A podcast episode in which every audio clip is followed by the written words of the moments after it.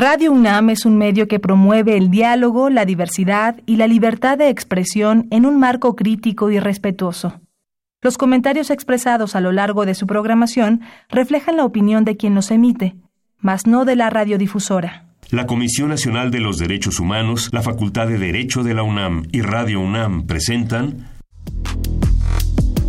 Toda sociedad requiere para su funcionamiento regirse por valores, principios, normas e instituciones. A diario escuchamos, leemos y opinamos sobre temas relacionados con la legalidad. Pero, ¿verdaderamente conocemos nuestros derechos y obligaciones? Tu participación es indispensable. Acompáñanos. Derecho a debate. En la cultura de la legalidad participamos todos. Conduce Diego Guerrero.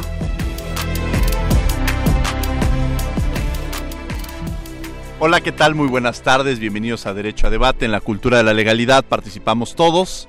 Mi nombre es Diego Guerrero y como cada martes les agradecemos que nos sintonicen por el 96.1 FM Radio UNAM.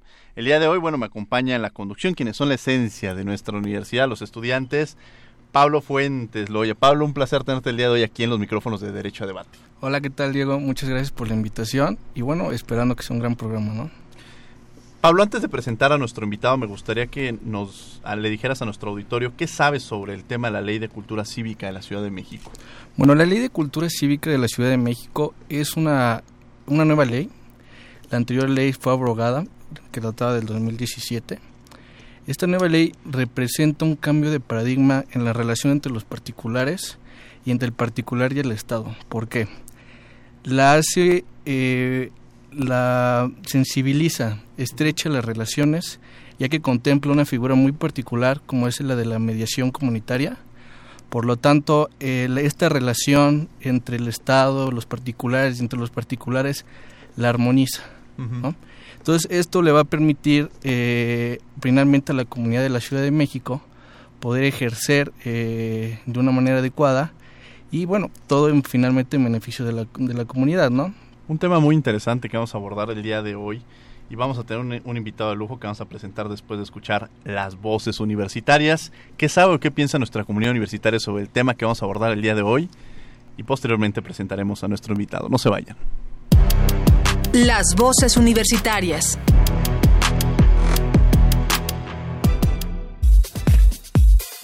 ¿Crees que sería importante conocer la nueva ley de cultura cívica?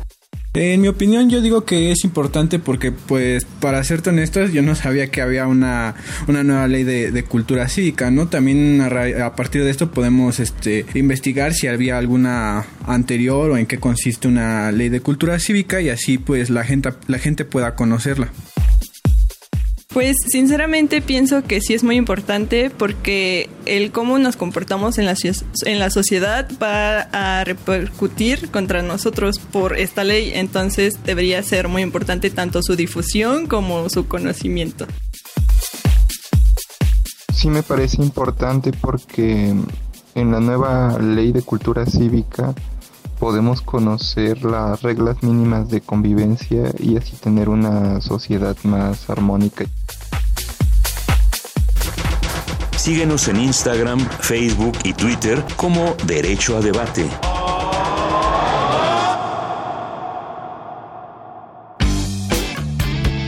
Queremos que entres al debate. Llámanos al 55 36 43 39 y participa.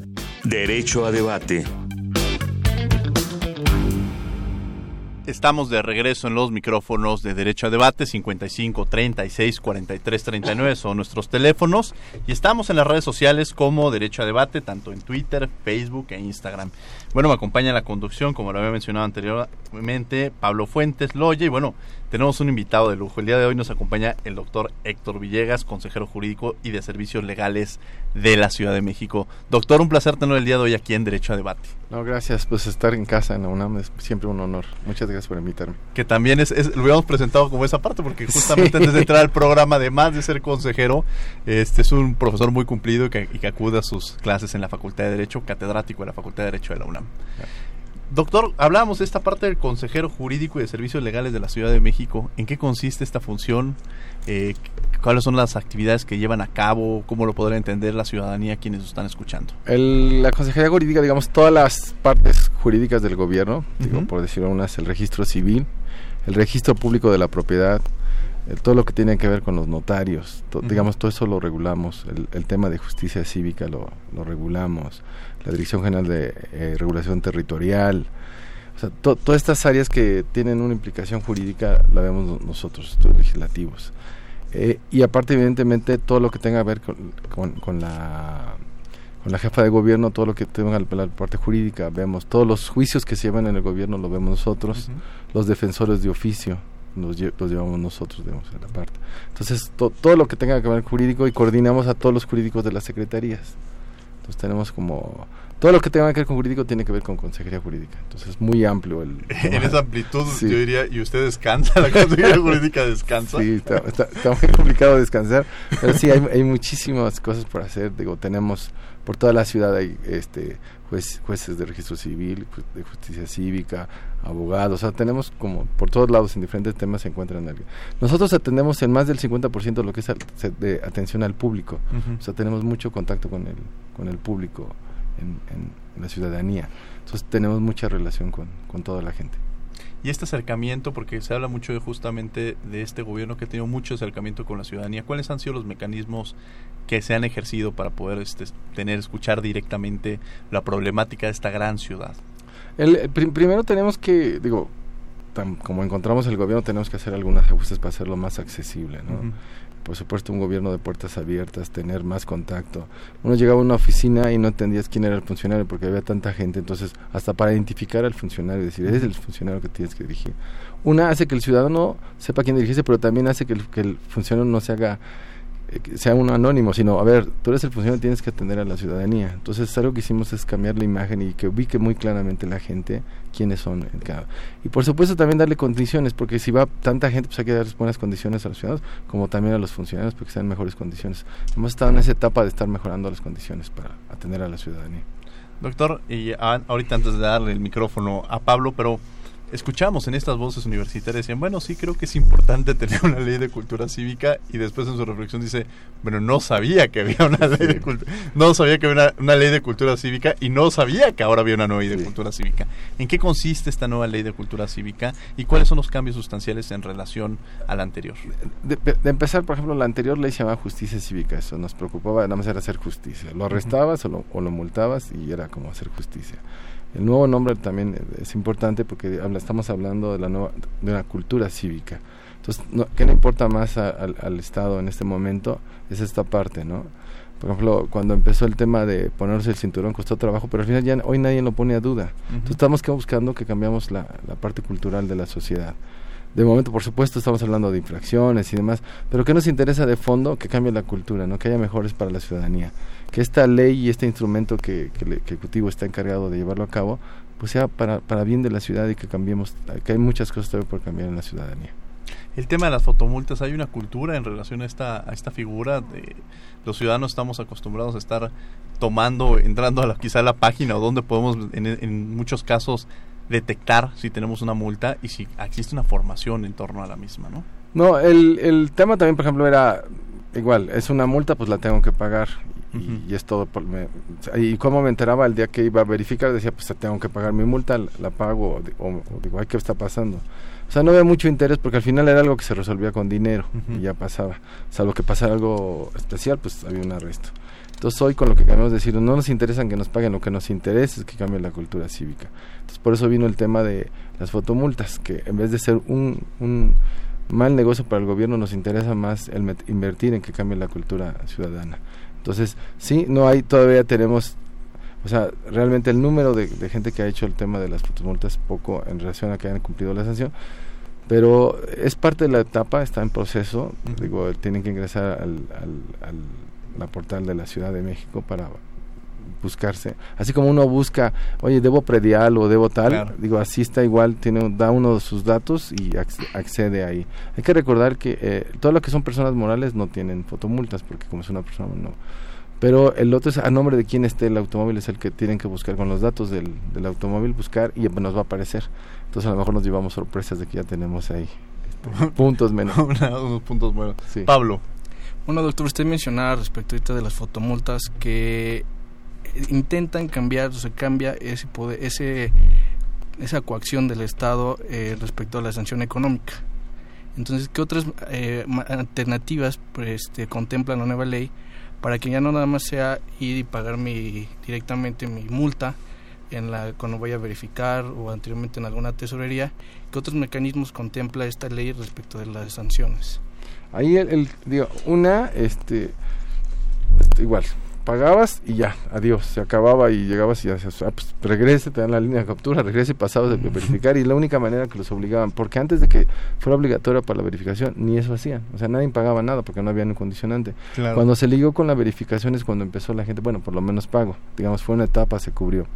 O lo que decimos, no nos interesa, entonces tenemos que vincularlo con el tema que si cometiste es una infracción, no nos interesa que sino que te involucres. Entonces, ¿cómo te involucres? Está empezando el programa, tenemos ciertos programas pilotos, pero la idea es que el ciudadano que comete una infracción pues tenga que hacer algo relacionado con lo que pasó. Por ejemplo, ir a hacer vialidad a una escuela, algo que lo, que lo vincule y diga, o sea, el estar así. Por ejemplo, hubo un programa muy interesante eh, estaban los eh, los que manejan los, los camiones de Metrobús y se lamentaban fácilmente a una bicicleta porque se evadía su carril.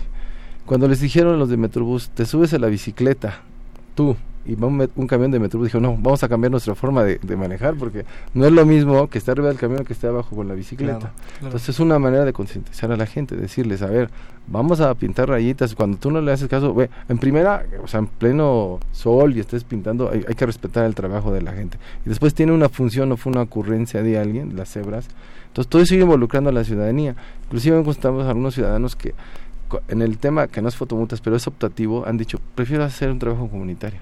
O sea, ha habido gente que voluntariamente lo ha hecho y vaya a hacer su trabajo y dice, sí, está, está mejor esto que estar encerrando o pagar. Entonces ha, ido mejorando el tema, ¿no?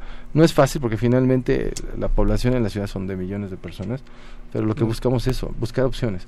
De entrada, este, hay algunas, pero la idea es que tengamos más opciones. O sea, el gobierno de la ciudad, los alcaldías suben un programa, nosotros lo revisamos, si está bien, ya lo ligamos para que la ciudadanía pueda optar por alguno de los programas. Pero la idea es que estén, sea amplio, obviamente haya varias opciones, pero al final el ciudadano se vincule con el tema que hizo, de alta velocidad. Bueno, vamos a hacer un trabajo comunitario que tenga que ver con la velocidad, para hacerlo con ciencia y que no se repita. O sea, la idea no, no es quitarles este los puntos, sino que al final nos vaya cambiando nuestra cultura. Daba el ejemplo como el del cinturón de seguridad, porque decía, eh, lo infracciona por no traer el cinturón. Hoy difícilmente alguien no trae el cinturón de seguridad, ¿no? Entonces, ¿qué interesaba? No, no nos interesa multarlo, sino interesa que la gente tenga por seguridad. Entonces, muchos temas de estos, en realidad, el tema va ligado con la prevención.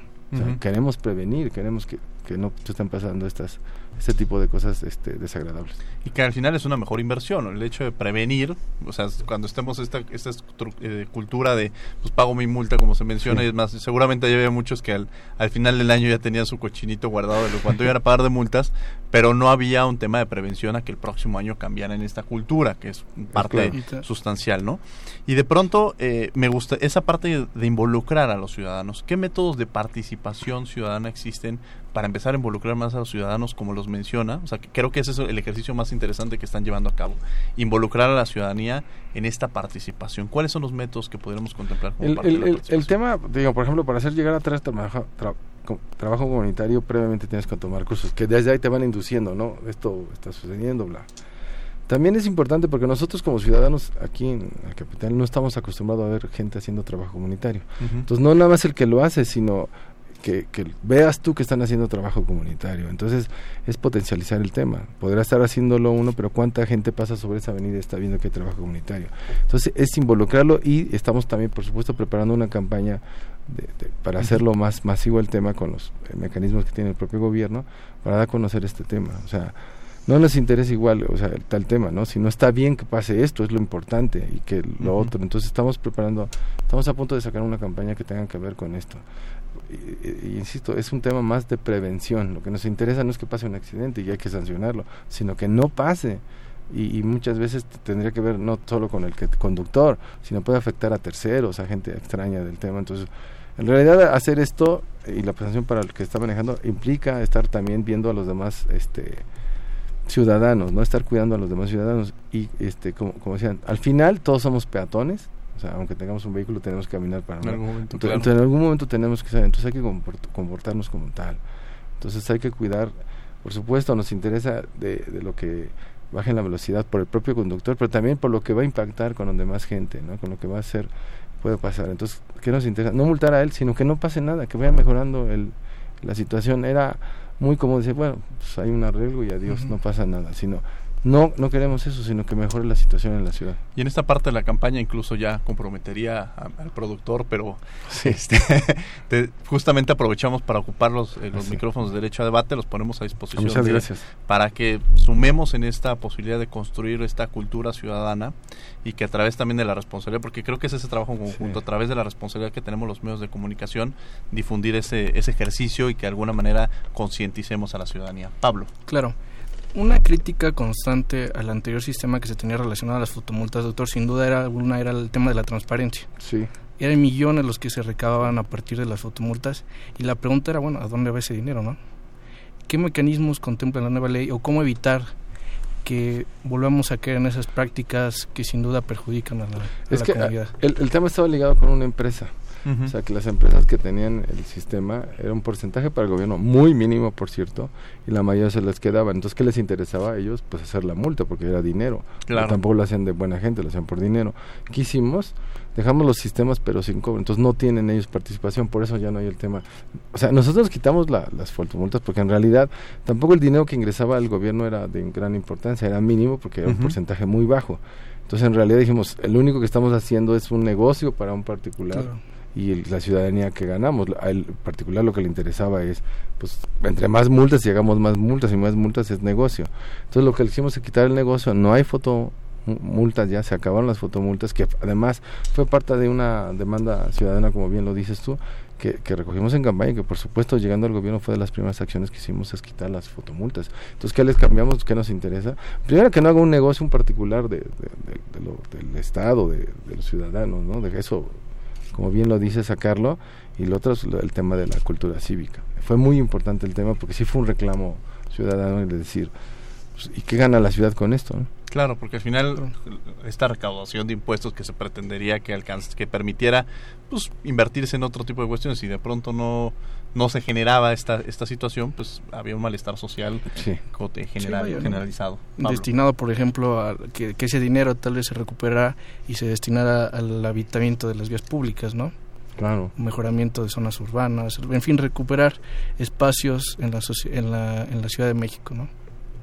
Ahora, hay un tema, hablaba de un tema muy importante, Pablo, que es el tema de la transparencia, que, Sí. que es un tema muy importante, pero también hay, hay un tema que, que afecta y que además ha sido de las grandes banderas que se, que se trajo tanto en el gobierno federal como en el gobierno local, el tema de atacar o evitar el, la- el factor de la corrupción.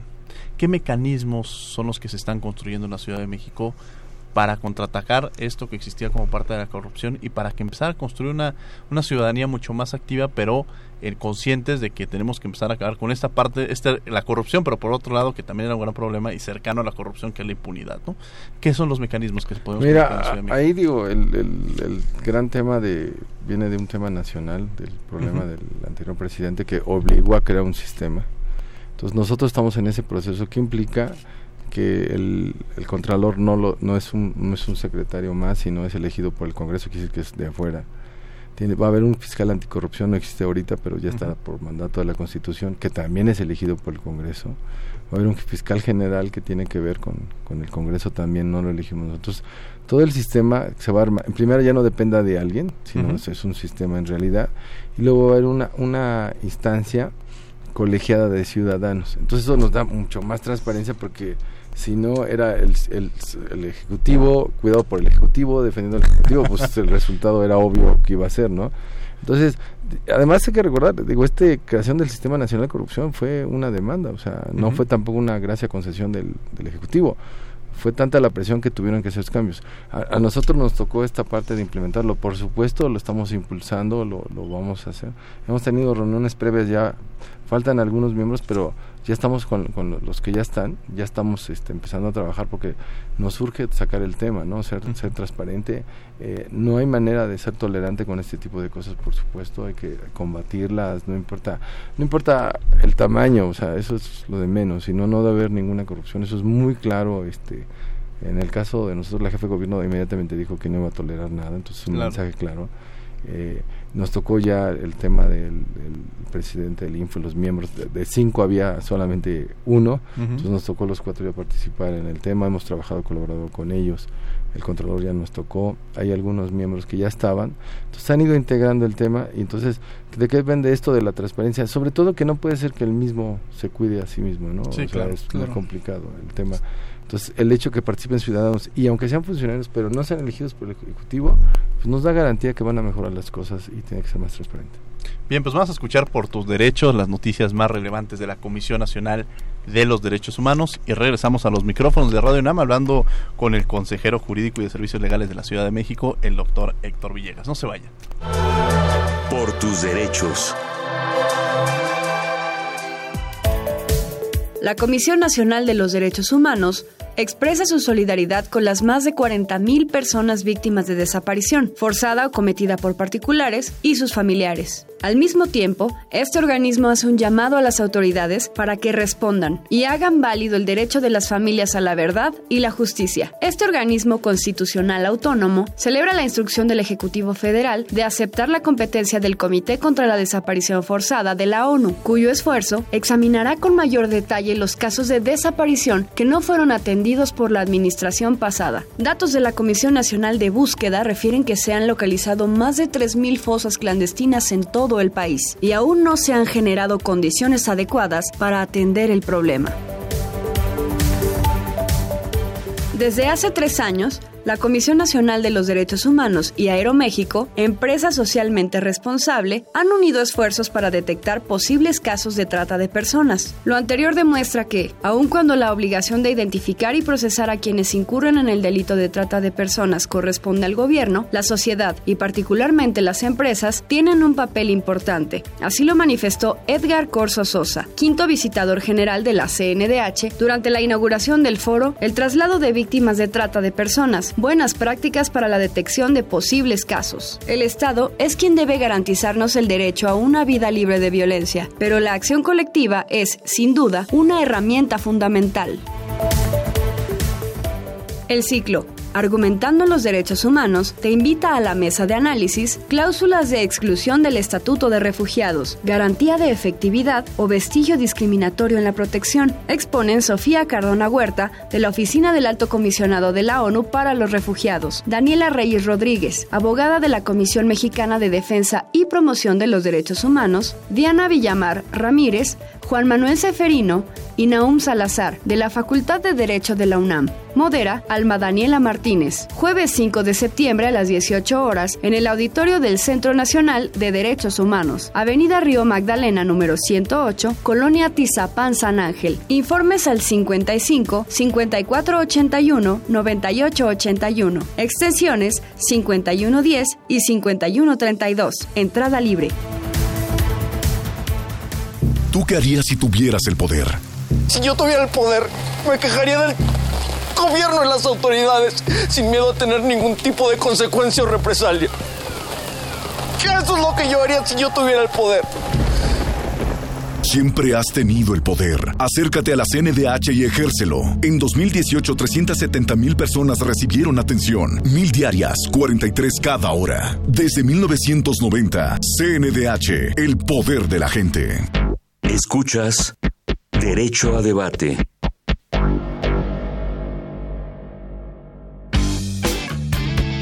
Queremos que entres al debate. Llámanos al 55 36 43 39 y participa. Derecho a debate. 55 36 43 39. Estamos en las redes sociales como Derecho a Debate. El día de hoy me acompaña en la conducción Pablo Fuentes Loye. Bueno, tenemos como invitado, ya les hemos dicho, el doctor Héctor Villegas, consejero jurídico y de Servicios Legales de la Ciudad de México, una chambototota, y además catedrático de la Facultad de Derecho de la Universidad Nacional Autónoma de México. Pablo, estamos platicando justamente sobre esta ley de cultura cívica, cuáles la, las gran, los nuevos cambios que se generaron, Claro. entrada desde el propio nombre hasta esta parte de, de concientizar y ser más que sancionatoria, pues podríamos hablar que es una ley que está generando una prevención, pero sobre todo una cultura dentro de la ciudadanía en la cual, eh, viéndola a largo plazo, construye una, una verdadera cultura ciudadana dentro de Sí, armonizar la, la relación entre la administración pública y los ciudadanos. Doctor, una nueva figura que contempla esta nueva ley, sin duda es la mediación comunitaria. Antes, en la anterior, pues, no se contemplaba. ¿En qué consiste? ¿Qué es la figura comunitaria? ¿Cómo está integrada? A ver, el, el tema, digo, es la misma tema. Te arrestaban o te multaban y adiós te vas. Entonces, muchas veces hay problemas de vecinos. Entonces, aunque hayas pagado el arresto, sigues viendo al vecino por un problema de auto, por un problema de todo. Entonces, no estamos, el- digo, como Estado no estamos entrando al problema. Entonces, la, la mediación es decir, a ver qué está pasando y cómo lo resolvemos. Y no lo resolvemos con arrestarlo o con, con multarlo, sino este tipo de mediación. O sea, ¿cuál es el problema que está pasando real? Realmente, el, el mayor número de asuntos que se dan es, tienes que ver con alguien que conoces, ¿no? El, el tema cu- cuando lo conoces es que lo vas a volver a ver. Entonces Claro. es delicado el tema. Entonces, y, y también es parte de la prevención. Si no lo atendemos como Estado, esto puede convertirse en algo más violento y, y pasar del tema de justicia cívica a un tema de procuración de justicia. Entonces nos preocupó el tema y en este tema de la cultura de la paz, pues meternos en la parte que nos toque y que quede en eso, en un asunto menor y que si se puede resolver, que muchas veces eh, es platicando, pero entre ellos no, porque está muy el tema tenso, que sea alguien que esté capacitado. Digo, hoy, hoy en el Tribunal de Justicia ya hay este tema de una amigable composición, buscar medios alternativos de solución. Entonces eso es lo que buscamos, cómo incrustarle, pero no nada más como responsabilidad para los ciudadanos, sino sobre esencialmente para nosotros, para el gobierno para que los jueces no, no, o sea, se involucren en el tema. Y a ver, pasó algo, pero ¿qué pasó? No, ah, le pegaron, ah, pues qué bueno, no, pero ¿por qué se pegaron? O, sea, o esto pasó, pues no, vamos resolviendo el tema. También lo que estamos buscando con ese tema, si no enteramos qué pasó, también puede tomar medidas el gobierno. O sea, oye, dice, pues cada ratito viene con un cheque, un choque en cada en esta esquina, oye, pues también está fallando el Estado, porque algo está pasando en esa esquina o está pasando. Entonces eso eso de, de saber, o sea, de no nada más decir, ah, cometí solo, sino qué pasó realmente, el que el juez se- lo obligamos a que tenga que meterse en el tema, pues también le da eh, datos al Estado para tomar medidas de gobierno. Entonces para nosotros era muy importante que no quedara en este tema nada más de, pues a ver, ¿quién eres? ¿A tu nombre, tus ciertos datos? No, no, ¿qué realmente pasó? Es lo importante para nosotros. Sí, y de hecho el nuevo plan de estudios de la Facultad de Derecho Ah. pues trae este cambio de, de buscar estos abogados pleitistas, como dice el director, Sí. a construir justamente abogados que generen esta mediación que, como bien lo menciona el consejero, eh, se lleva muchos de estos conflictos, como dice, son entre vecinos, familiares, amigos, y que se rompe ese tejido social, y que cuando se van a juicio, pero en, en esta mediación se puede reconstruir de nuevo cuenta ese tejido social y quizá volver a, a construir estas relaciones que en otros caminos se hubieran perdido. Entonces, creo que este mensaje de esta construcción de nuevos abogados mediadores es muy interesante, pero si los construimos desde la parte académica Claro. y saliendo a la vida en, en el materia jurídica no existe el instrumento jurídico, pues se vuelve complejo. Y con la construcción de este instrumento jurídico, pues vamos ahora sí que de la mano Claro. para una, una ciudadanía Ah, mucho ahí más me parece, consciente, por ejemplo, es importante porque los estudiantes, eh, digo, ahora va cambiando el esquema, pero que te decían, ¿cómo litigo? O sea, el abogado solamente litiga, entonces dijimos, no, el, abogado no solo litiga. Claro. Eh, debe ser el último instancia, pero sí había una parte de que lo veían en la tele, veían las películas, nada más litigaban y no, o sea, puede haber muchísimas formas alternativas para solucionarlo sin llegar a un litigio. Entonces, Ujú. es exactamente eso, digo, eh, en la facultad va cambiando el tema, pero la es un tema que llegaban como la idea de, de pleito, ¿no? Entonces, que, no, a ver, espérame, pues hay muchas formas y además que, que soluciona, que te puede ir bien, o sea que hay muchas cosas que no nada más por el litigio, porque también va luego va ligado el tema con eh, cómo armo algo aunque no sea cierto para que te haga pasar por cierto. No, a ver, ¿qué está pasando realmente el tema? Para que podamos atenderlo. Y también el otro lado, si se siente satisfecho, oye, pues se acabó el problema, no tenemos por qué seguir con el problema. Entonces, aquí el, el tema para el Estado fue involucrar al juez, o sea, la Claro. parte que te toca, oye, métete en el tema y veamos qué está pasando. Pero además cuando digo con, con el juez es el Estado, porque si eso implica que hay que poner más seguridad en un lugar, pues oye, hay que poner más seguridad, tienen, tienen razón, falta alumbrado, falta algo, está pasando porque tal cosa pasa en la ciudad. Eso nos da también datos a nosotros para buscar solucionar de manera pacífica el tema. Claro, Pablo. Y ahora que mencionaba usted esta omisión en algunos casos por parte del Estado, doctor, ¿de qué manera llegar a una coordinación entre ustedes como gobierno de la Ciudad de México con las alcaldías? Y que no al final vaya a querer un asunto de no es que es tu deber de alumbrar en esta calle o esa no es, o sea, finalmente echarse la bolita al otro, ¿no? Y que las cosas no cambien, o sea, ¿de qué manera se van a coordinar? Mira, ahí lo que este tenemos, digo, lo, hace desde el presidente del Gabinete de Seguridad, nosotros lo hacemos a nivel central todos los días y las alcaldías lo hacen en todos los días. Pero lo hacen, digamos, acompañados con representantes de la jefa de gobierno, del presidente de la... O sea, ¿cómo involucramos todo? Para cuando hay una demanda, pues digan a quién le toca y tomar nota y no dejarlo. Hemos, nosotros como, como gobierno central de la ciudad hemos hecho temas que a lo mejor formalmente no nos toca porque es una vía primaria, solamente nos toca, pero una secundaria, le entramos. Entonces también estamos involucrándonos en el tema o el alumbrado. Porque muchas veces para el ciudadano dice, pues no me queda claro cuál es la división, pero el problema tengo yo y ni uno ni uno ni otro. Muchas veces el, el, la autoridad más cercana es el que más le reclama, ¿no? El alcalde, al que esté cerca es el que dice, oye, pero no me toca, no, no me interesa, solucionenme el tema. Entonces se tiene que trabajar muy coordinadamente. En la medida que se trabaja coordinadamente es este como se avanza más la respuesta para los para los, para los ciudadanos. Porque ellos dirán, y es concejal, es alcalde, no sé, para mí resuélvame mi tema y ya. Porque, y eso pasaba también en el gobierno, ¿no? Eh, o sea, ellos atendía algo el gobierno que estamos atacando eso y decía, sí, pero esto no es más seguridad pública, ve con la procuraduría. A ver, es lo mismo, somos el mismo gobierno, no hay una jefa de gobierno, no tienen por qué. Porque el, el, ciudadano decía, pues yo fui con los del gobierno, me dijeron que no es ahí, que es en otro, ni me explicaron qué. O sea, sí había un, problema de evadir la responsabilidad, no nada más entre alcaldía y, gobierno central, sino en todas las propias instancias del gobierno de decir, pues les toca a ellos no tema. Entonces, a la hora que nos sentamos con todos, los involucramos en el tema, pues no hay manera como hacerse para atrás. Decir, El ciudadano hay que responderle, él, él paga sus impuestos, él votó y dice, pues respóndame a mis necesidades. Y aquí entraría un concepto que incluso tiene el, tema de la Ciudad de México en su constitución, que es el derecho al buen gobierno. Claro.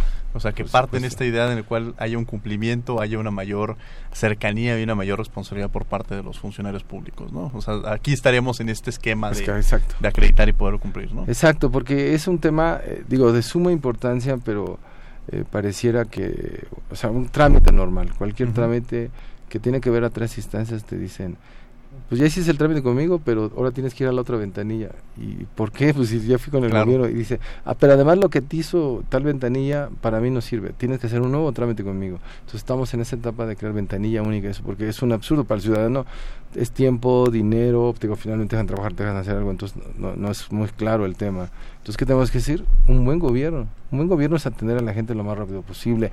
En la, en la manera que los mecanismos son más transparentes, también es, es menos corrupción si ponemos muchos enredos, pues también se convierte en, un tema, ¿no? Entonces, todo ese tiempo, nosotros como eh, gobierno central decir, ah, a ustedes les toca, no, lo que tenemos que hacer lo hacemos y hasta a veces más, porque así damos el ejemplo, no podemos estar pidiendo otras instancias que lo hagan si no lo hacemos nosotros. Bueno, vamos a un corte, vamos a escuchar por tus derechos las noticias más relevantes de la facultad, las noticias más relevantes de la Comisión Nacional de Derechos Humanos y regresamos, de, las noticias más relevantes, perdón, de la Facultad de Derecho y regresamos a los micrófonos de Radio UNAM. Derecho UNAM hoy. La titular de la Procuraduría General de la Justicia de la Ciudad de México, Ernestina Godoy Ramos, expuso los detalles de la transición de la Procuraduría General de la Ciudad de México a la Fiscalía General de la Ciudad de México. Godoy resaltó que la Procuraduría es un pilar para la función de la ciudad y su nueva constitución es un instrumento que lucha para todos los habitantes del orbe. La transición cuenta con apoyo del Congreso y con la comisión de siete especialistas en materia de justicia, lo que ha replanteado el principio objetivo, perseguir la impunidad. El pasado 29 de agosto se rindió homenaje al doctor José Ovalle Favela, catedrático procesalista, quien durante años ha sido pieza fundamental del cuerpo docente de la Facultad de Derecho. Acompañaron en el presidium el director de la facultad, el doctor Raúl Contreras Bustamante, la profesora Karina Gómez Frode, el maestro Hugo Contreras La Madrid y la licenciada Julieta Ovalle Piedra, profesora e hija del homenajeado. Entre las varias muestras de respeto y admiración hacia el doctor Ovalle Favela, resaltó el comentario de la doctora Gómez Frode, quien destacó el amor del doctor por la cultura y disciplinas como la literatura, el cine, la historia, la filosofía y la política, pasión que le ha dado humanismo a su cátedra. Al finalizar la ceremonia, el doctor Ovalle Favela manifestó su profundo agradecimiento hacia todos los invitados que intervinieron en su homenaje, denotando el gran cariño que profesa a cada uno de ellos. La Facultad de Derecho agradece infinitamente el esfuerzo del doctor José Ovalle Favela y a todas las personas docentes que se conducen ética, responsablemente y con compromiso en favor de la educación.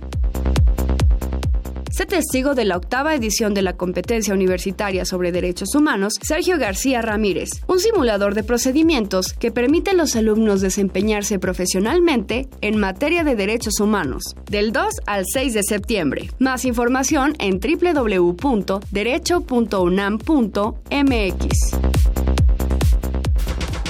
Síguenos en Instagram, Facebook y Twitter como Derecho a Debate.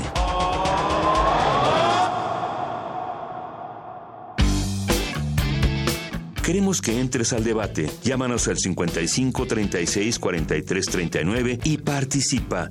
Derecho a debate. Bien, esto fue Derecho UNAM. Hoy las noticias más relevantes de la Facultad de Derecho de la Universidad Nacional Autónoma de México. Estamos de regreso en los micrófonos de Radio UNAM. Estamos hablando sobre la nueva ley de cultura cívica de la Ciudad de México. Me acompaña en la conducción Pablo Fuentes y tenemos como invitado al doctor Héctor Villegas, consejero jurídico y de servicios legales de la Ciudad de México. Doctor, eh, hace un par de semanas tuvimos aquí como invitado al defensor, al el defensor público federal, uh Sandoval, y nos explicaba un poco cómo está funcionando la Defensoría Federal. Pero también nos decía que hay una responsabilidad por parte de las entidades federativas en el tema de la Defensoría Pública local. Y a mí me gustaría que nos platicaran cómo está esta Defensoría Pública eh, y cómo la podemos construir, cómo se está desarrollando y cuáles son sus funciones. Correcto. Eh, bueno, la Defensoría de Oficio es como la atención a la gente de escasos recursos en diferentes materias, que es una obligación de Estado el darles esta Defensoría. Nosotros como la, encontramos es dispersa, o sea, son casi 800 defensores que están plegados por toda la ciudad, pero eh, también tienen plazas diferentes y este nosotros tenemos uno, los tribunales tienen otros, está, como disperso. Entonces, ¿cuál es la, la, la idea y ya mandato de la Constitución? Que se cree un instituto donde se concentren todos los defensores de oficio, tengan, digamos, las mismas prestaciones, las mismas condiciones. Eh, eh, a nivel federal eso ya, ya pasó, digamos, la, la, Ciudad de México está atrasada en ese tema y este eh, la idea es actualizarla, ponerlo al día, mejorar las condiciones, capacitar a los, los abogados y, darle seguimiento. Es de suma importancia finalmente el tener un abogado el, el no tenerlo pues es gravísimo, entonces inclusive no puedes llevar a cabo ciertas audiencias si no está el abogado, pero ese abogado que llegue por parte del Estado debe ser bueno, capacitado. Lo que tenemos que, por supuesto, una carga de trabajo inmensa que hace que estos abogados este, pues están forzosamente capacitados al día. Pero sí había un, como un descuido de parte del gobierno al no voltearlos a ver. Entonces, hoy actualmente es una dirección diaria. La idea es crear el, el, instituto, o sea, darle forma, darle formalidad ya al tema, como existe actualmente en la, en la federación. Entonces, impulsar el tema. Es, eh, tenemos de diferentes eh, eh, materias y es vital para la gente poder contar con, con un abogado. Entonces, para, para el gobierno de la ciudad ya existe una iniciativa que se presentó, la estamos analizando, no la presentó el Ejecutivo, sino fue dentro del Legislativo. Tengo próximamente reunión con la diputada Eleonor, que fue la que la presentó, para ver el tema. Lo vamos a discutir, nos vamos a poner. Ella este, también está en las mejores condiciones que platiquemos y, de ver el tema de cómo sacamos esta iniciativa, encontrando las mejores condiciones para, para los abogados, pero en la lógica que entre mejores abogados tengamos va a haber una mejor, mejor defensa legal y por supuesto va a haber un mejor servicio para los ciudadanos. Pablo Fuentes. Sí, no, bueno, hablando lo que dice el doctor, pues es sin duda un tema, un problema estructural. No es un tema aislado, no es un tema menor. No se puede explicar eh, estos grandes índices de violencia si no se voltea a ver en cómo estamos en la cuestión jurisdiccional, ¿no? Un tema que tocó usted, doctor, fue respectivo a los jueces cívicos. Sí. Esta figura eh, la contempla la ley y también contempla la incorporación de nuevos jueces cívicos para, vaya, la demanda que se presente. ¿Cómo se encuentra actualmente esta figura? ¿Existen los necesarios para atender la demanda? Eh, mira, nosotros cuando llegamos, eh, de las primeras medidas que hizo es que se, que se, atendieran las, las 70 zonas eh, que está dividida la ciudad en tema de seguridad. Cuando nosotros revisamos en el tema de nuestra justicia cívica, solamente había 50. Entonces había un faltante importante. Pero aparte, había jueces o juzgados cívicos que nada más trabajaban un turno. Entonces los podías encontrar en cierto horario. Entonces lo que se hizo es una convocatoria abierta para que pudieran participar los abogados que estuvieran interesados, donde hubo participación de, del jurado académicos de ahí de la facultad, por cierto, y, y, académicos de la Universidad Metropolitana, donde dijimos, ustedes véanlo, véanlo y, y tuvimos presencia del Colegio de Notas para que vean todo. Entonces quisimos contratar a esta gente un este, apoyo de la jefe de gobierno de autorizar que se diera todo esto. Entonces, ¿qué tenemos hoy en día? 70 juzgados cívicos que corresponden a los 70 este, este, centros de, justicia, pero además cubierto las, las tres, este, los tres turnos, o sea, las 24 horas que no hubiera problema y todo. Entonces, esto también, y lo que es importante también que refrescó, porque dijo gente nueva ya con este nuevo esquema, los metimos. Eso implicó que, que jueces, secretarios y este y auxiliares. Inclusive en algunos auxiliares contratamos a gente de la Facultad de Derecho, o sea, de egresados de ahí, porque les dimos también prioridad de que, nos pudieran este, ayudar en el tema. Y entonces gente fresca bien, entonces nos ayudó mucho, pero lo importante es que también no era posible, tú llegabas a un juzgado cívico, no sé, Calco 2 y te decía, pues no, no estamos funcionando te tienes que ir al no sé qué, pues está grave, ¿no? Entonces ahí iban con el detenido. También fue, tuvimos que mejorar el tema de la atención médica, como te tienen que hacer tu examen para ver cómo estás, que llegaste ese momento cuando te vas bien. Resultó que no teníamos, hubo ajustes ahí. Por ejemplo, tenemos un juzgado cívico en, en el Metro Pino Suárez, y de los primeros recorridos había más policías que detenidos porque cada que remetían a alguien iban varios policías. Entonces dijimos, llego de repente, y, si aquí están todos los policías, ¿quién está cuidando el metro? Claro. todavía tantos policías. Entonces, todo ese tipo se fueron ajustando y por supuesto también darle las facilidades porque lo que queremos también es que el policía lo deja y ya se reintegre a su labor. Entonces, todo ese tipo de ajustes, una es tener la gente capacitada, tener todo el personal para que no tengamos este falta de personal. Entonces estos ajustes se se han ido dando en el tema y hubo una buena respuesta porque en realidad la convocatoria fue muy amplia, muy grande, tuvimos que este, aplicar los exámenes y realmente teníamos para escoger de, tanta gente que fue. Interesante, Pablo. Interesante. Bueno, sin duda alguna esta nueva ley de cultura cívica pues prevé nuevas figuras jurídicas, ¿no? Un tema que, que me llamó la atención cuando estuve investigando acerca de la ley de cultura cívica fue que en, el, en mayo se envió un primer proyecto a la jefa de gobierno Particularmente había una, observaciones por parte de la jefa de gobierno en los artículos 26 y 27 relativos a un tema de, de prostitución ¿no? y los conceptos que venían manejando el Congreso. De el Congreso. Es sin duda un tema que queda pendiente y de qué manera piensan abordarlo el gobierno. Mira, nosotros primero la, quisimos como hacer ajustes, pero nos fuimos y hicimos más en la ley. Pero lo que se fue, los diputados se fueron más y se metieron con todos estos temas. Entonces, lo, lo que le plantamos a los diputados en su momento fue decir, no rehusamos el tema, pero esto amerita un debate más amplio y lo que no queremos es que se detenga la ley porque si nos detenemos a analizarlo nos vamos a llevar mucho tiempo y nos surge el tema este que estamos platicando.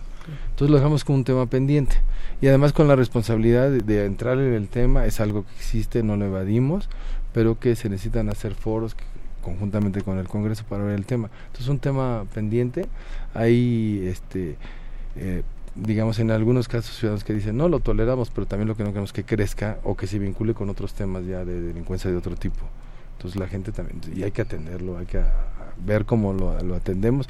No era el momento y sobre esencialmente nos iba a retrasar el debate sobre la ley. Entonces le dijimos, saquemos la ley y este tema está pendiente, lo discutamos. Como es un tema polémico, si tú dices que sí, unos dicen que no, y si vas a decir que no, otros van a decir que sí. Entonces dijimos, no le evadimos, llevémoslo a cabo, pero en otro momento, y entonces estamos en eso para discutirlo con el Congreso. Ahora un tema que, a ustedes cuando llegan les, les, toca es justamente una constitución de la Ciudad de México. Sí. Ese gran reto de la constitución de la Ciudad de México, una constitución eh, muy garantista para algunos, ¿no? que establece una cantidad de derechos y el, gran problema que a veces es la exigibilidad de esos derechos. ¿no? ¿Cuál es su opinión respecto a esta constitución de la Ciudad de México, consejero? Este, bueno, nosotros la revisamos. Una, de por sí teníamos como nuestra plataforma y todo queremos, pero después tenemos que revisar la constitución y qué estamos obligados a hacerlo. Entonces, por ejemplo, algunos de los de los que hicimos algunas propuestas de cambio es que la fiscalía tenía que, de, la Procuraduría tenía que cambiarse. Nosotros estamos en diciembre y en, y en abril se tenía que cambiar a Fiscalía. Le dijimos, no da tiempo. Tiene que ser algo más serio, más nos va a llevar tiempo. Entonces, ese nosotros no, hemos hecho ningún ajuste a la Constitución sino de fondo, sino lo que hicimos es de forma. A ver, váyanse más tiempo porque realmente no va a ser serio. Va a quitarle el anuncio y ponerle otro anuncio. Entonces dijimos, esto tiene que ser más serio. Encontramos ahí este problemas de, de operación para ciertas eh, figuras eh, entendemos que pues es un complicado, el, constituyente tiene que debatir, ponerse de acuerdo mucho, pero también es muy diferente cuando te toca a ti ya como gobierno implementarlo y dices, ¿y esta figura que estaban pensando? Sí nos ha pasado, sin poner nombre, pero sí nos ha pasado claro. y lo tenemos que pedir, nos tenemos que probar. Tenemos obligaciones constitucionales ya de leyes, de figuras que tenemos, el sistema de derechos humanos. O sea, todo eso tenemos que estarlo discutiendo, no lo dice. Si viene eh, señalado en, la cuestión, pues seguimos el guion, pero hay veces que también puede ser que el, el, los, los diputados digan, no, es que quiere decir todo eso, entonces tenemos que discutirlo, porque también, por supuesto, no estamos a favor que se cree más burocracia y más burocracia y que termine no resolviendo nada, sino si hay mecanismos que con lo que tenemos podemos resolverlo, adelante pero es una revisión amplia, complicada y demás, porque aparte la ciudad como tal pues no tienes experiencia. Claro, sí, sí, sí, pues es la, primera constitución que, nos rige. Vamos a escuchar Descubriendo tus derechos y regresamos a los micrófonos de Radio Nam. No se vayan. Descubriendo tus derechos. Derecho a la privacidad y protección de los datos personales. Toda persona tiene derecho a que se respete su privacidad. Este derecho protege tanto al individuo como a la familia en su domicilio y comunicaciones.